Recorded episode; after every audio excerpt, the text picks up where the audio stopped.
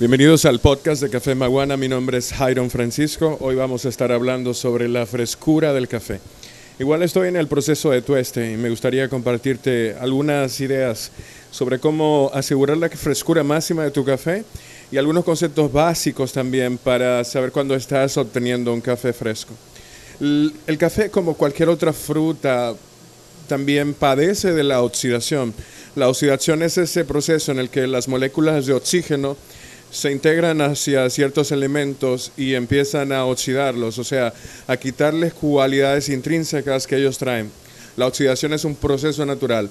No importa dónde tú guardes el café, la oxidación va a ocurrir. Lo que van a hacer las superficies en las que tú estás guardando tu café es a impedir o retrasar el proceso de degradación. Pero no existe tal cosa como un material perfecto. Así que cualquier material que tú utilices va a tener ventajas y desventajas dependiendo de la composición de ese material, de la porosidad de ese material, de qué tan traslúcido es. Por eso mi recomendación es que guardes el café en empaques que no sean transparentes, porque no solo es la penetración del oxígeno la que hace perder de cualidades el café, sino también la luz. La luz hace que se degrade un poco más rápido.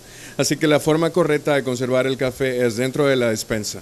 La nevera no es un buen lugar para guardar el café por varias razones. La nevera del lado del refrigerador tiene la desventaja en que hay contaminación constante con otros elementos.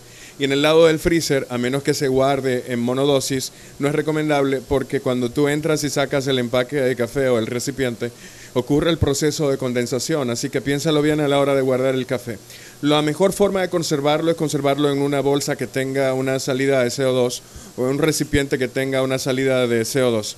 El dióxido de carbono es un compuesto volátil que emite el café, inmediatamente se tuesta, empieza a emitirlo y va a durar de una a dos semanas en lograr salir del café. Es decir, que en el primer día que se tuesta tu café, se sentencia su muerte y empieza a degradarse. El CO2 es una barrera, el dióxido de carbono es como una especie de barrera que no va a dejar que las moléculas de oxígeno se introduzcan dentro de tu café. Y a la segunda semana, si lo guardas bien en esta bolsa, él va a escapar y va a empezar entonces el oxígeno a penetrar. Por eso esa bolsa tiene que tener una válvula de una sola vía, o sea, que solo permita salir el CO2, pero no permita entrar el oxígeno. Si no lo guardas en, un recipiente con válvula, la desventaja es que el CO2 tiene un peso molecular mucho más alto que muchos compuestos volátiles que tiene tu café y va a empezar a degradarlo también. O sea, esa es la razón por la cual debería tener una válvula de salida de CO2 la manera de asegurar mejor el café, su frescura, es comprarlo frecuentemente, es decir, no guardar el café por tres meses, un mes, dos meses, tres meses, sino comprar el café como uno compra el pan, con bastante frescura, e informarse con el tostador de la fecha exacta en la que se tuesta el café. No solo por lo que lo diga un empaque quiere decir que en ese momento se tostó, ¿ok? Hay que llegar a un nivel máximo para uno asegurar que ese café está fresco y desarrollar también la percepción sensorial, porque eso va a ayudar a tú identificar cuando tu café va frescura o si todavía tiene el sabor. Creo que es la mejor manera de tú asegurar que el café está realmente fresco. Espero hayas aprendido algo con este tip súper breve sobre café. Yo voy a continuar tostando para ti. Muchísimas gracias y hasta la próxima.